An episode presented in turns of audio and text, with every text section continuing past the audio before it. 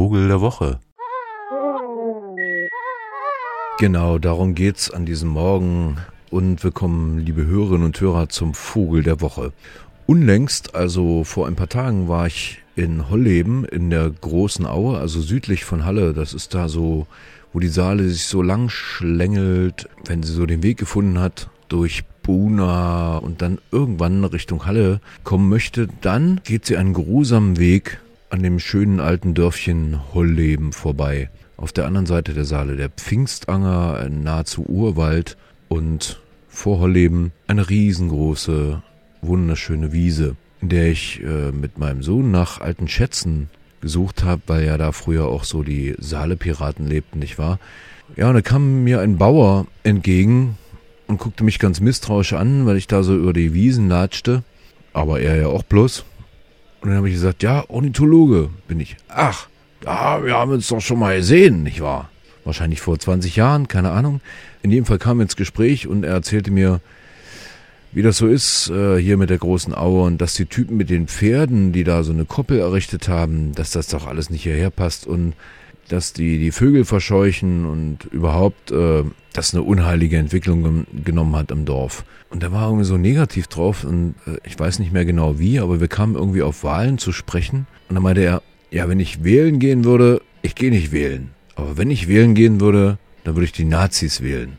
Es war jetzt offenbar nicht seine wirkliche innere Einstellung, sondern eher so eine Art Provokation, weil er das wahrscheinlich immer bei seinen Dorfkumpels sagt, die ihn dann dafür irgendwie ankreischen, äh, ob er keine Bomben auf den Kopf bekommen hat, wie er erzählt, und warum er denn die Nazis wählen möchte. Und dann sagt er, naja, nee, also natürlich, das ist äh, auch Quatsch, weil die erzählen ja immer nur, dass die Ausländer die Bösen sind. Und darum geht's ja gar nicht, sondern äh, die Lügner sind die Bösen. Und dann habe ich ihn gefragt, was er meint mit den Lügnern. Naja, die tun immer so, als ob und die machen es dann nicht richtig. Die wollen das gar nicht wirklich, was sie, was sie gerade eben noch behaupten. Und ich frage, wie das jetzt mit den Ausländern ist, in Holleben zum Beispiel.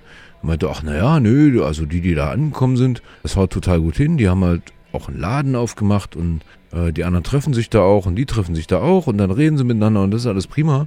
Ich frage, in welcher Sprache reden sie denn miteinander? naja, der eine kann Deutsch und ach, das haut schon hin und dann machen die den Rest machen sie mit Handzeichen. Vor allen Dingen sind es nette Leute. Naja, irgendwie war dann unser Gespräch auch zu Ende, weil ich auch keine so richtige Lust auf dieses Dorfklima hatte. Aber schön war, dass er mir im selben Atemzug mit ausgestrecktem Arm ein paar Vögel gezeigt hat, äh, die da über die große Aue flogen.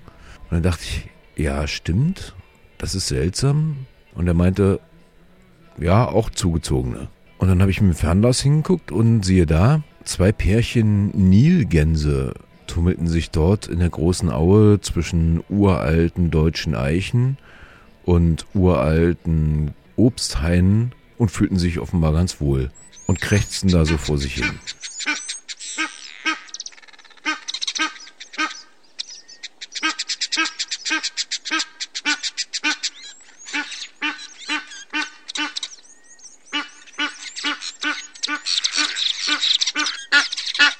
diese Nilgänse, das muss man jetzt vielleicht an der Stelle mal sagen, die gibt es in Europa normalerweise gar nicht.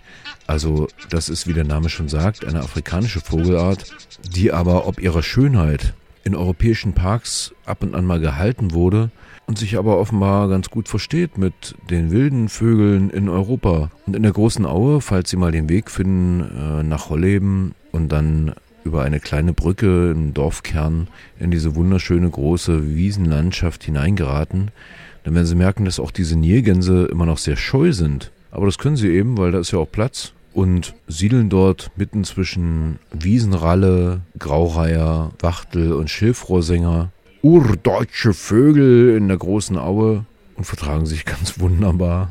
Vom hellbraun ins dunkelbraun spielende Vögel, etwa so groß wie eine Weihnachtsgans, die Sie vielleicht aus dem Kühlregal kennen in der Kaufhalle. Also keine richtig große, fette Graugans, ein bisschen kleiner, zierlicher.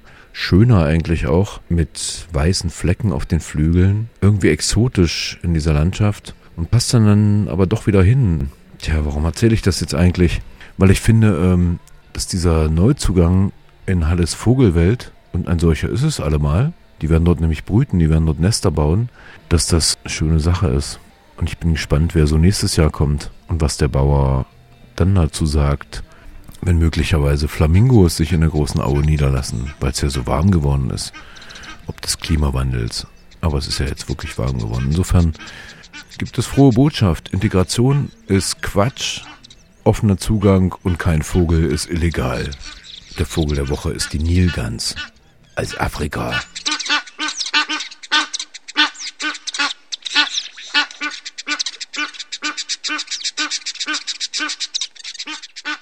Schöne Woche.